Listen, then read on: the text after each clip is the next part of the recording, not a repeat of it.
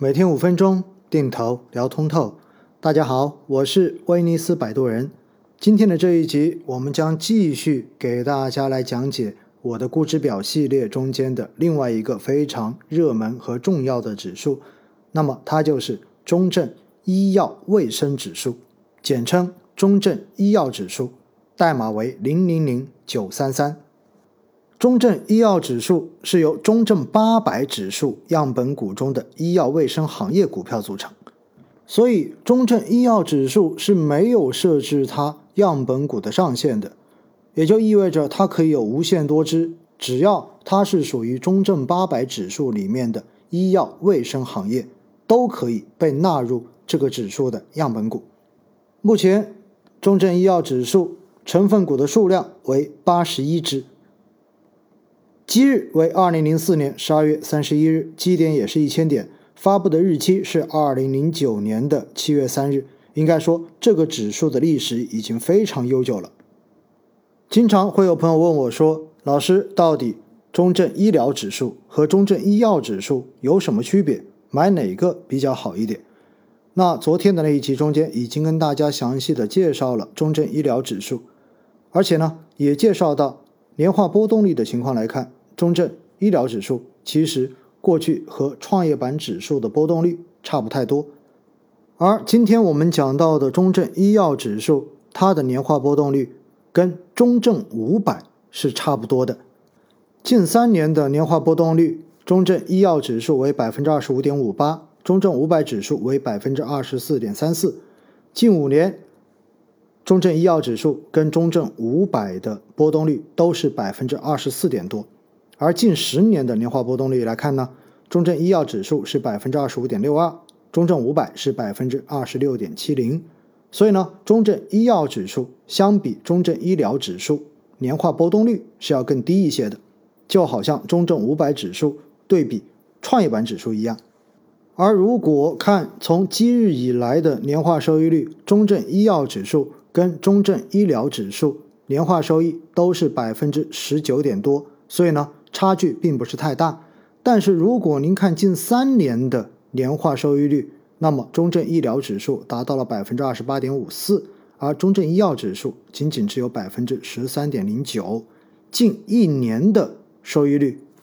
中证医疗指数达到了百分之六十五点二六，而中证医药指数只有百分之四十七点九二。从中证医药指数的一个行业权重来看呢？按照万德一级行业的分类，医疗保健占比达到百分之九十五点四，日常消费占百分之三，信息技术占到百分之一点六。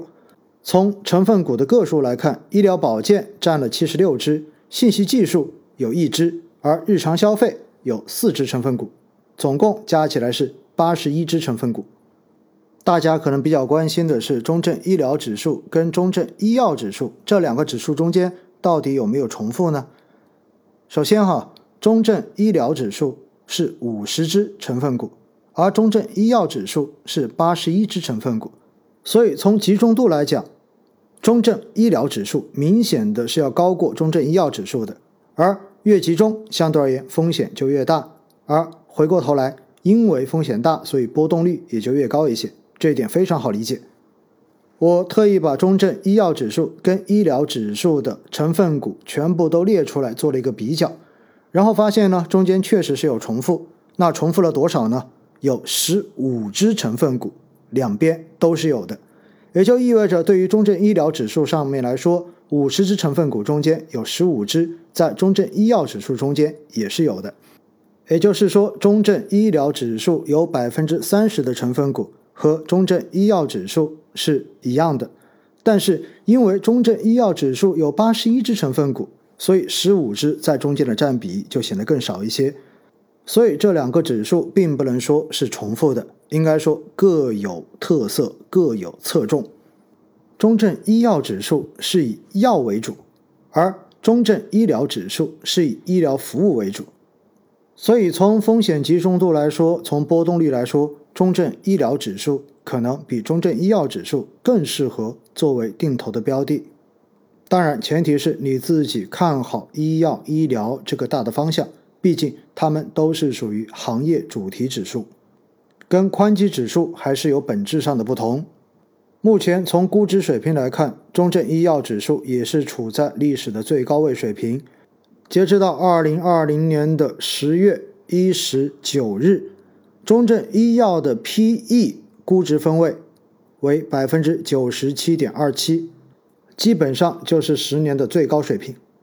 由于中证医药指数发布的时间已经比较久远了，所以市场上面跟踪这个指数的基金产品，相比中证医疗要显得更多一些。首先呢，在场内有汇添富的中证医药卫生 ETF。代码为幺五九九二九，另外还有嘉实中证医药卫生 ETF，代码为五幺二六幺零。场内的 ETF 就是这两只，那么规模比较大的是汇添富的那一只，规模为三点八四亿；嘉实的那一只呢，仅仅只有零点一六亿，聊胜于无。如果我们是想从场外来进行这个指数的投资，那么有三个选择，一个呢就是。汇添富的中证医药卫生 ETF 连接，